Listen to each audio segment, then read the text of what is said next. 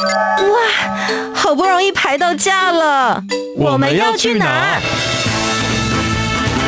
告别走马看花的旅程，出门不该只有吃吃喝喝。景点、文化、庆典、故事，旅游达人涂杰带你深游台湾，探索节庆文化。深旅 Follow me。你要去哪里？欢迎来到深旅，Follow me，我是旅游达人涂杰，带你深游台湾，探索节庆文化。是的，我们来到了徒步环岛的特辑了。在这个节目当中呢，我们前四集会邀请到四位已经去徒步环岛完成回来的前辈，先来跟我们分享一下当初他们为什么会去徒步环岛，到底是什么样子的勇气让他们跨出了第一步？回来之后又有些什么样子的收获呢？今天为大家邀请到的就是蔡蔡老师。大家好，我是蔡蔡老师。蔡蔡老师除了是徒步环岛完成者之外，你平常在做的是一个什么样的职业呢？我平常是华语老师，就是教外国人中文。那当初一开始为什么会想要去徒步环岛？徒步环岛最初知道这个概念是在大学期间，然后在一家青年旅馆看到说徒步环岛者免费入住。我那时候第一次知道什么原来会有疯子去徒步环岛，结果这个种子就像是种在我的心里面慢慢发芽。嗯、那一路到去年还有前年，就是因为疫情的关系回台湾以后，那突然多了很多空闲的时间，我就在想，何不趁着这个时候，好好的用双脚认识台湾呢？所以就走出去了。所以之前的话，就是有这个疯狂的想法种在你的脑子里面，也许没有立刻觉得我要身体力行，但当你有空有时间的时候，它就从你的脑海里面冒出来了。没错。所以你是在二零二一年的时候开始进行环岛的。对，不过你用了一个比较特别的方式，你是用分段的方式来进行环岛。是的，我原本最初当然也是希望说可以一口气环岛完，嗯，但卡在我的身体因素，因为我在徒步环岛之前才刚动完一个手术，我担心如果一口气走完的话，可能对身体的负担太大，所以我刚开始只有排半圈的行程。我想说走完后回家休息一下，看一下身体状况怎么样，再决定要不要继续走。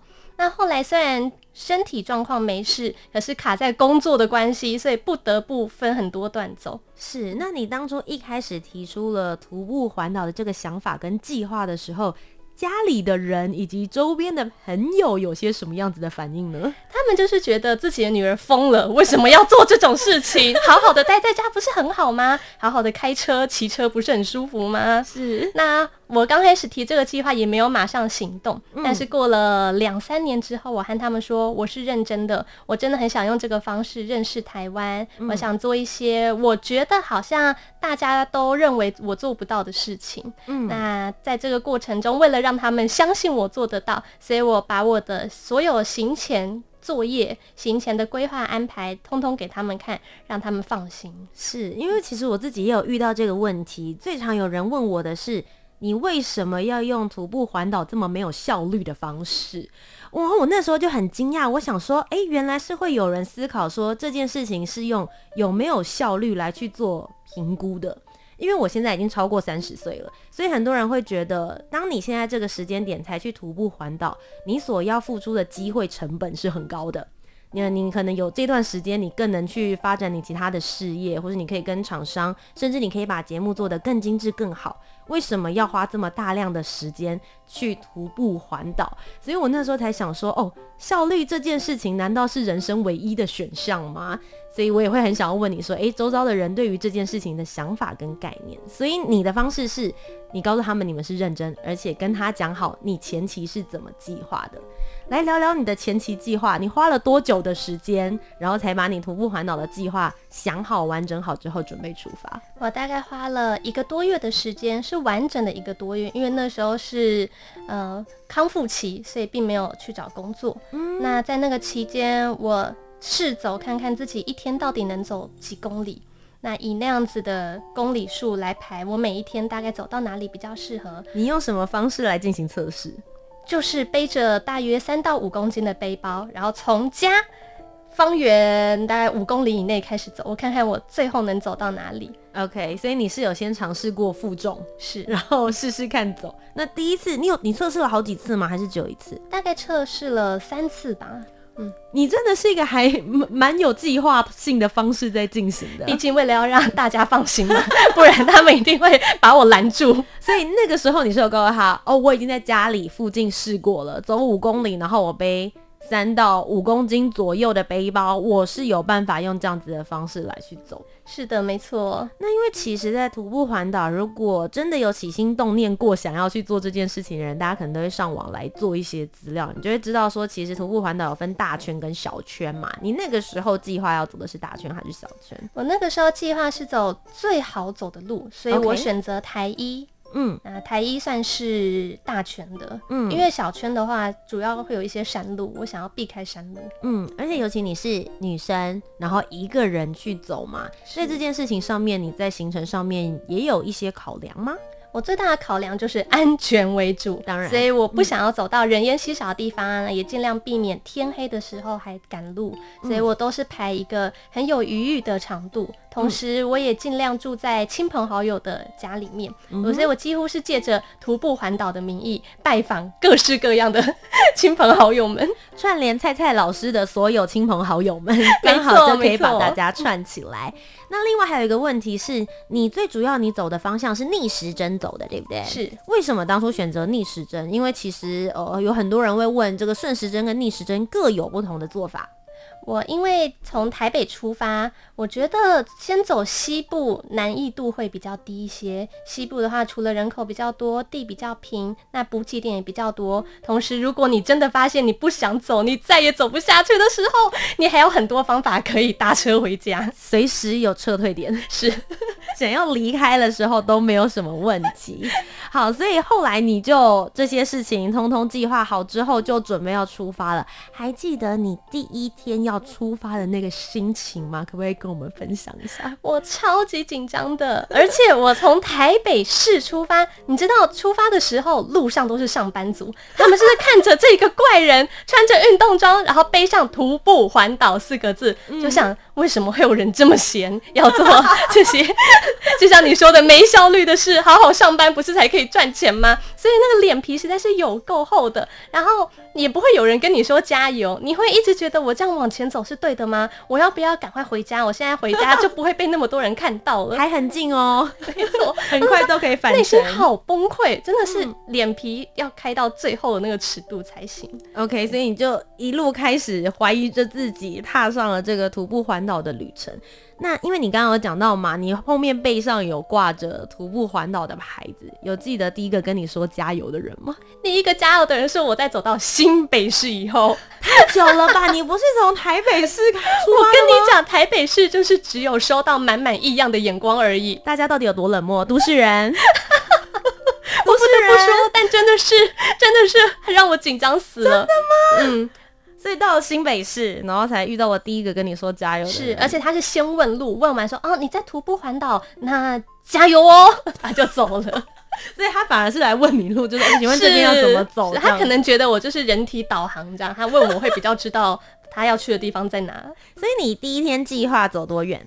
我第一天计划走十七公里，十七公里，所以是从台北市就已经走到了新北市桃园。对，我走到新庄而已，你走到新庄，帮自己留多一点后路。OK，所以那边是也是找了一个朋友，对，住在我的外婆家。OK，嗯，所以第一天走到了外婆家里，外婆迎接了孙女第一天徒步环岛，走到她家，她用满汉全席迎接我。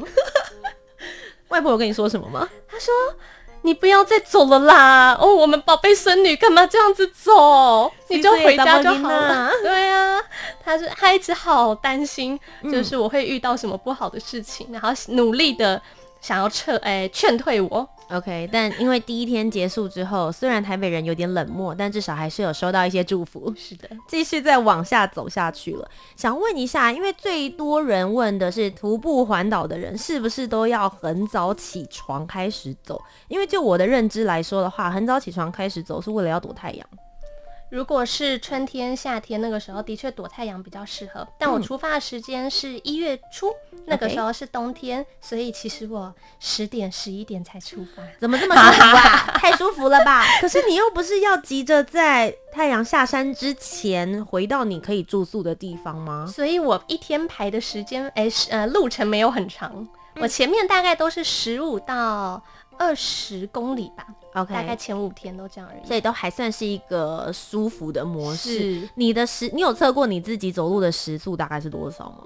我用那个 A P P 记录的话，大概都是三到四公里。OK，所以一天大概会走个四到五个小时左右的时间。刚开始因为实在是没什么体力，我走了大概六小时以上。嗯、OK，六小时以上，那真的是有点。虽然时速三到四公里，可是我会一直休息。那我很好奇，因为你总共分了蛮多段，第一段的话最主要就是以西部随时都有撤退点的模式为主嘛。中间有没有发生什么让你觉得？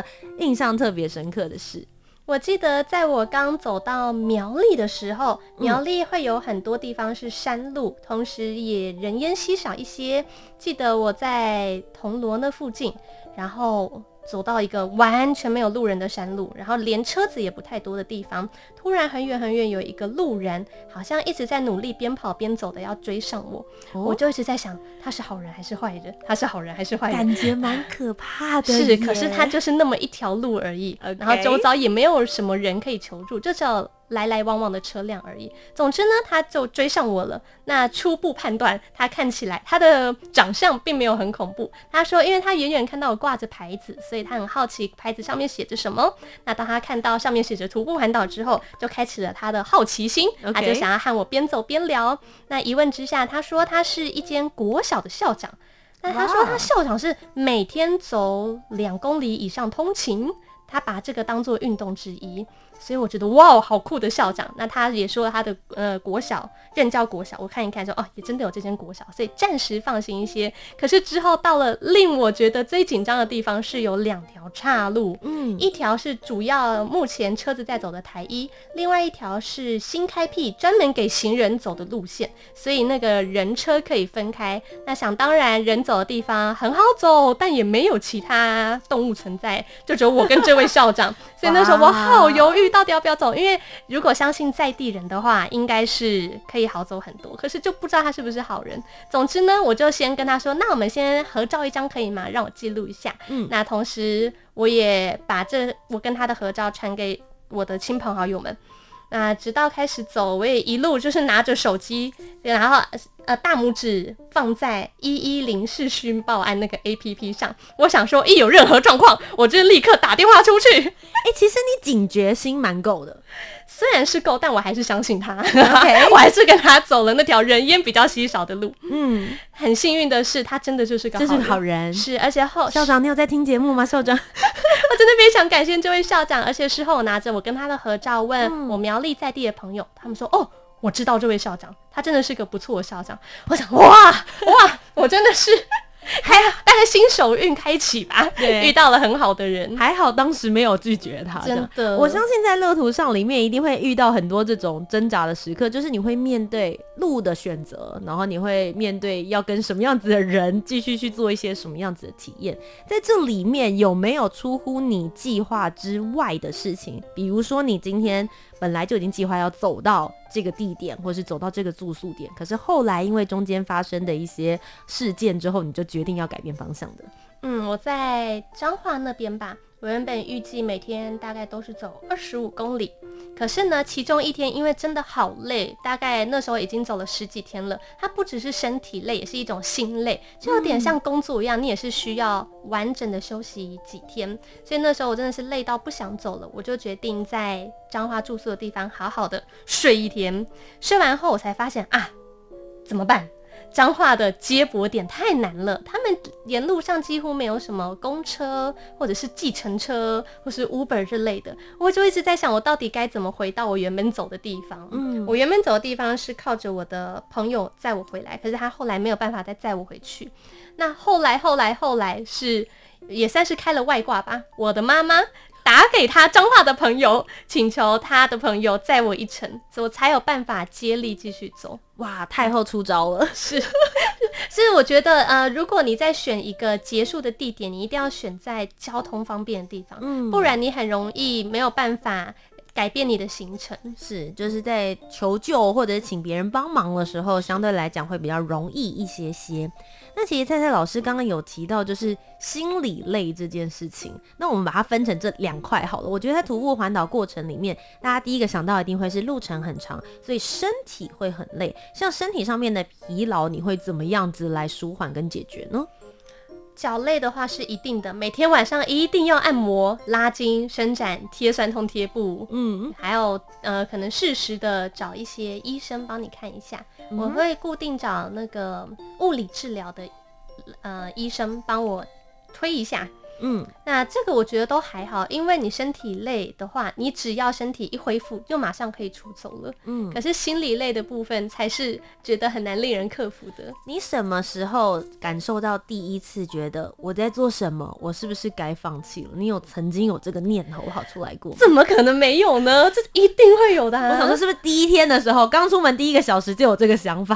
刚出门的话，会觉得我我是不是自己的想法错了？因为好像没有人在支持我。可是那时候不会心累，心累的话大概是走到第十天开始吧。第十天那时候你走到哪里了？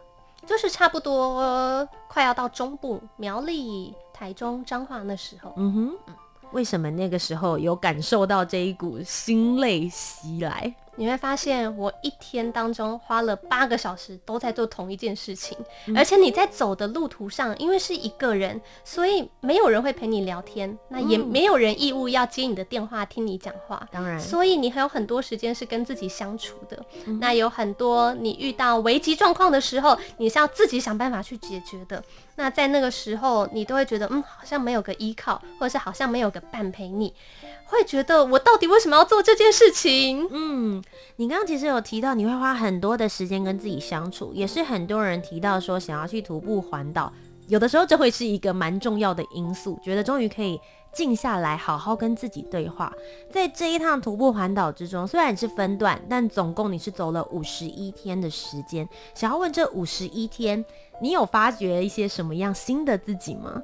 有，我发觉。我自己其实还是适合找一个对象结婚。我原本是不婚主义的人，然后我一直认为我一个人做任何事情都可以，我觉得没问题。嗯，可是我在走的时候发现，虽然我很享受一个人的生活，可是我要真的维持这样的模式到老吗？然后我才发现，其实我还是会希望有一个人陪着我。嗯，我觉得这算是我最大的改变，因为我以前一直认为我是可以一辈子环游世界，然后自己当一个女强人的人。嗯，所以在这段过程里面，面反而面对到这件事情，是因为其实很多人会是觉得我是要从徒步环岛学习独立，但你在这之前，其实你就很知道独立是什么了。所以反过来是更能够面对自己心里面的那一个声音。是，我觉得我才终于。敢承认自己说，其实我还是需要有人陪伴的。我以前会觉得这样子好像是件很懦弱的事情，嗯哼，可是我发现其实并没有，真的就是好好聆听自己的声音，在徒步环岛的过程中，听听你内心真正想要的是什么，你真正对未来想要的生活是什么样子。你觉得在这过程里面会对自己更诚实吗？因为有的人会说，我们每个人在面对自己的时候，都会去思考未来的那个目标，也许是。你觉得外界的人想要的模式，然后你不知不觉也会忘记自己原本真正想要的那个面貌是什么。你对于诚实的面对自己这件事，在路途上有什么感觉？我认为，当你在累的时候，最能面对你真正的自己，因为你累的时候，你想要的东西才是你最原始、最渴望的。在这个路途过程中，你有哭过吗？怎么可能没有？哭过很多次啊，超爱哭的，就一直哭，一直哭，一直哭。我觉得哭这个情绪有很多，当然第一个可能有很感动，然后第一个有你真的很难过，所以我们来分这两个情绪好了。第一个是让你真的有 touch 到，然后觉得很感动的哭，你有记得是哪一个时刻吗？呃，我在。台南的时候，原本预计借住一个朋友家，但是那个朋友临时有状况，没办法让我借住。我突然觉得很慌张，因为我好像有一种被抛弃在外面的感觉，就是那个被放鸟的感觉，不只是被放鸟，还有我今天晚上要落脚在哪的那种慌张感。那后来又临时联络到另外一个朋友，得知他可以让我借住的时候，我直接大哭起来。我觉得，哦天哪，我今天不用露宿在外了，我不用担心我会不会半夜被抢什么的。嗯，就是心里面的那一种紧绷感瞬间溃堤。对，你就是觉得我终于不用再盯住了，我知道我今天晚上有地方可以住。嗯，所以就是喜极而泣吧，是 有一点，然后压力释放的感觉。而且那天刚好我联络完这位朋友，然后在去去找他之前，我先去了一家餐厅吃饭。那家餐厅它前面就放着一个菩萨，我竟然看着菩萨吃着吃着就哭起来了。然后旁边的一位师姐还说：“你还好吗？”她可能以为我已经走投无路，到人生想不开的境界了。我就说没有，我很好，我很感动，我就是感动的在哭。我觉得其实也许在这个过程里面，会很能够面对自己的情绪，会变得很容易被触动。然后你会发现，原来眼泪有这么多种模式，有很难过的，有很感动的，有很生气的。那还有其他时候，有没有曾经对自己很生气过？生气的话，是我有一段路，尤其在东部的时候，我一直走到脚很痛，那个痛就像是你一直踩在针上面。那个已经不是健康步道可以比拟的。你那个时候是小小美人鱼 Ariel，就是每一句 每一步走在路上的时候，都像是有针一般，就是那种感觉。然后我觉得每踩一步都好痛，可是我又好希望可以完成我当天的路程。如果当天完成不了的话，我可能就没有办法达成我要在。二零二一年之内走完一圈的目标.我一直觉得如果没有办没有办法达成目标，会是一件很可惜的事情，所以我一直不停在给我自己压力。可是我的身体要告诉我，我真的不能再走了。那时候我只能在气到哭，就气到边走边哭，然后又走超慢，然后在远远看就很像看着瓜牛在慢慢往前爬，但是瓜牛还会哭的那个画面。其实，在这个路程里面，你有提到你跟自己有很多的对话，然后也挖掘了很多自己内心真正的想法。但其实，在徒步环岛过程里面，你也会认识很多新的人，或者是新的朋友。有没有哪一个人物有影响到你，或是你对他印象特别深刻的？我在徒步环岛期间，因为借住各个亲朋好友家嘛，所以我和了好多人重新联络。那当然，路途上也认识了很多新的朋友。总而言之，因为徒步环岛，所以我开启了。很多很多的人脉，那在台南那边，就是我刚刚说的，因为临时找不到地方住，所以我联络了一位很久没有联络的朋友。那那位朋友呢，我们在重新联络上后，发现，哎、欸，其实我们好像对彼此都很有很有感觉，所以我们后来在徒步环岛结束，呃，我的第一段结束以后，我们就在一起了。什么？然后呢，在一起之后，我们就结婚了。所以你完成了你刚刚说你在出发之前是不婚主义者，是在徒步环岛的过程跟一位有感觉的朋友重新联络，现在他是成为你的另外一半。是的，天哪，我人生是完全一百八十度的大转变哦！我刚鸡皮疙瘩都起来了。徒步环岛对你的人生好重要哦，非常的。我现在就是鼓励我身边各位单身朋友们，你们就往。前走吧，你们就开始徒步环岛吧，不要再说什么都找不到对象了，你就出去走，你的人脉就会打开了。天哪，你是徒步环岛联谊会会长，我觉得你可以，然后你的你的老公可以当副会长，毕竟你们就是第一个被牵成的人。我们很像什么徒步环岛直销会，我觉得可以耶。哇，我好惊讶哦，恭喜你们，谢谢。其实蛮快的，你们二零二一年，所以你们是二零二二年今年结婚的，我们去年结婚的。我们真的很快，我告诉我们，两个好高哦。我们两个原本是不婚主义的哦，然后结果没想到，因为徒步环岛的机会重新联络，那联络上后突然觉得，哎，我们就是彼此想要的人，然后就结婚了。那那我希望，我希望五十年后不会打脸自己啊。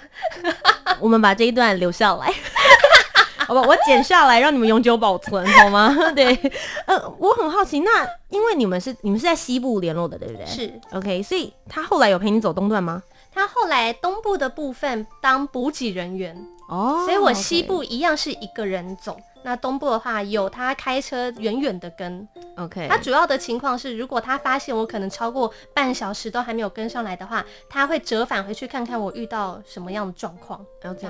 所以其实他在后部的时候，也是有给你一些心理上面跟实际上面的物质支持。是是的，哇，我天哪，我没有想到我今天会听到这样的故事。我必须要说，天哪，徒步环岛对你好重要，我现在该怎么办？我觉得我现在开始在思考自己的徒步环岛 会有什么事啊？糟糕，我已经先把另外一半带去嘞，我，我这样是不是会失去再认识新的另外一半的机会？我我其实之前没有这样子分享，是因为我从来都没有把以找到另一半或者是以感情为出发点而出走，只是无意间无心插柳。刘成英，嗯，那我觉得这是一个很值得分享的故事，但不希望大家是以这个为前提而出走，或者是只为了这件事情而出走。我觉得这样子有点本末倒置。我们还是要回到徒步环岛，它的初衷，它的本质就是让你用双脚多认识台湾。那其实，因为我们刚刚聊了很多有关于你自己的故事，找到幸福的故事，当然还有认识自己的故事。你刚刚最后有提到的，就是用自己的双脚去认识台湾。你觉得在你徒步环岛之前跟徒步环岛之后，你对台湾的印象有些什么样子的转变？我以前觉得台湾很小，如果有假期的话，总是买机票飞往国外，觉得国外才好玩呐、台湾小小的那些大景点都嘛，小时候就父母带我们去过了。那直到这次开始走以后，我才发现台湾好大，那是一种越走越大的感觉。很多知名景点以外，也有一些不经意的景点，那是你要用走路才能看到的美景。那你会不自觉的在路途中就停下脚步，欣赏眼前的这幅画。那同时呢，每一个城市的人事物，他们都有独特的面貌。那这些东西交织在一起，我觉得它就是一个你心里面最独特的回忆。那这些回忆，它会让你有一种很幸福的感觉。你以后回想起来，会觉得。幸好自己做过这件事情，幸好自己亲眼看过、亲眼听过、亲眼和这些人聊天过，所以我一直觉得徒步环岛完后才是重新认识台湾的开始。这边可以跟我分享三个，如果接下来大家要去徒步环岛，你觉得绝对不可以错过的三个点吗？第一个，我会推荐彰化的西罗大桥。嗯、西罗大桥它原本是由铁路。铁哎、欸，原本是铁路的桥，后来呢改成了让车通行的，所以它的桥本身蛮窄的，但是因为它上面全部都是红色的，所以拍起来很美，看起来当然也很美。要注意的是，因为它桥身很窄，所以如果是有推着大推车或者是行李很重的话，一定要靠到最边边，最边边就是到最边边，然后这样才不会被车扒。嗯，那第二个我会推荐的呢是。台东最南边那里，那边因为它就是只有一条路，而且沿着海线。你虽然脸会被风吹到，就是像那个天然磨砂石的那个那个感觉，就晚上去脚皮的那种磨砂。可是呢，你那个美会让你觉得美不胜收。你大概有至少三天吧，你完整三天的路程，从头到尾都是在看着海的，会觉得心里好像被净化了。那最后一个景点呢？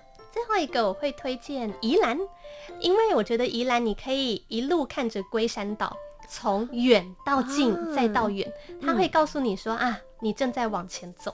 嗯，那我想要问一下，就是蔡蔡老师，你现在已经完成了这个徒步环岛的计划，接下来你对于自己的未来还有什么挑战是想要继续做的吗？我会想要延续这个计划，所以今年的计划是徒步环离岛。嗯，我希望也多多认识台湾的离岛。把各个离岛都走一圈。嗯，那今天在节目的最后，想要问一下蔡蔡老师，如果接下来也有人想要去徒步环岛，正准备要出发的话，你会建议他们应该要带一些什么样子的装备，并且做好些什么样子的心理准备再出发呢？